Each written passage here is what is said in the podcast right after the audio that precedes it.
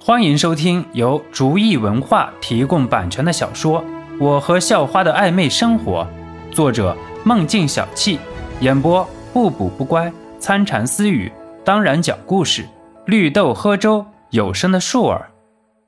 第二十五集，那是你不学啊，又不是你脑子笨，真对不起你爸妈。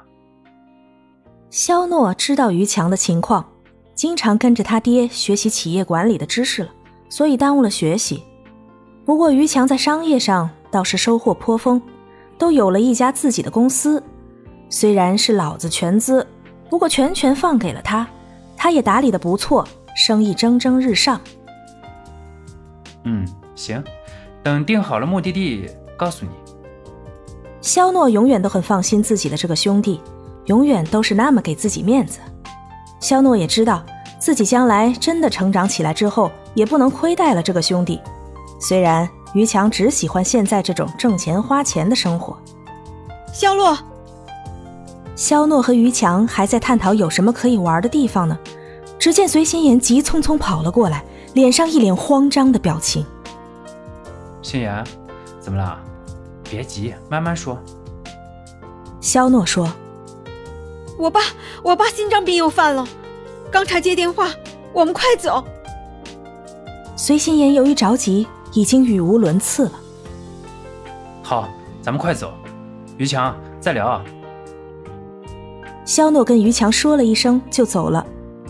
开什么玩笑？随心言的父亲，不管在外边是企业家或者是什么的，至少在家里，未来肖诺得恭敬的喊一声岳父。这要是有什么问题，随心妍怎么办？别急，心妍，不是以前已经没事了吗？肖诺和随心妍出门之后，直接打车奔着人民医院去了。路上，肖诺问道不知道啊，好像是什么事情很难办的样子。我爸太劳累了，所以，嗯嗯，：“说着，随心妍急得竟然哭了起来。没事儿没事儿，别急呀，心妍，咱爸吉人自有天相，一定会没事儿的。肖诺一边搂紧随心妍，让随心妍能够靠在自己的肩膀上，一边安慰道：“这一次，肖诺说的是咱爸，并不是想占随心妍什么便宜，而是从心底里把两家当成是一家人。心妍，你慢点跑，小心摔着。”出租车一到医院，随心言直接就冲下了车，向着抢救室跑去。肖诺把钱扔给出租车司机，也便跟着过去了，嘴里还提醒着随心言。心妍，你来了，坐吧。杨婉怡对着随心言说道。杨婉怡也看见了肖诺，而且也知道肖诺，不过现在老头子正在抢救，也没有心思去管女儿的男朋友，又低头沉思了。我爸呢？随心言很急切的问道。在里面抢救呢，别急，你先坐下吧。肖诺看到正在抢救中指示灯亮着，便提醒随心言道肖洛，你那么厉害，一定能保证我爸没事的，是不是？：“随心言看到隋德新还在抢救，手足无措。嗯，心妍，我保证。看着眼前呼得稀里哗啦的美人儿，肖诺也是越发心疼。再看着红闪闪的指示灯，肖诺多希望自己能够让人瞬间康复啊！主人，人间所有的病症都是由于生物能量流失严重导致的，而你的自然能量是世界上最纯净的能量，完全可以救人，只是看量的多少。感觉到肖诺在脑海里搜索治疗心脏病的方法，小米直接搜索到，并告诉了肖诺。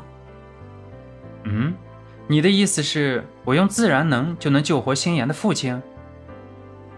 肖诺用意念和小米交谈道理论上是，可是不知道主人身体里可以调动的自然能能不能够支持到您救活病人。：“小米回答道。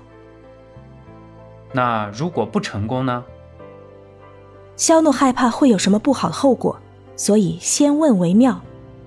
从理论上讲，对于普通人，只要还有一丝丝的气息，以一点点的外界自然能就能救活。所以，按照主人现在来说，是不存在后果的。小米回答道。肖诺和小米刚探讨完，就见到指示灯灭了，紧接着隋德新被推了出来，后面跟着一个护士，向着杨婉仪走了过来。夫人，隋总老毛病又犯了，哎，看造化吧，过了今天晚上就没事了。如果大夫没有继续往下说，不过结果很明显了。求求你了，大夫，你一定要救救我家老隋！杨婉仪哭着央求道：“夫人，我们会拿出最好的保障的，可是也希望您能做好准备。您还是先陪着隋总去休息吧。”大夫也是很无奈，作为一个有作为的企业家。隋德新不仅把自己的企业做大做强，更是热衷公益事业，做出了不少有益于人民的事儿，深受社会各界的爱戴。自己没机会救，大夫也没办法。肖诺本以为医院里的大夫能够把隋德新治好的，自己便不用出手了。可是按照现在的情况看，自己不出手不行了。隋心言的爸爸。自己未来的岳父可是危在旦夕了，可是这些医生大夫在眼前，怎么说服他们允许自己给隋德新治疗，又成了一个问题。思来想去，肖诺得不到一个完美的方法，索性直接摊牌了。本集播讲完毕，感谢您的收听，喜欢请点击订阅加关注，下集更精彩。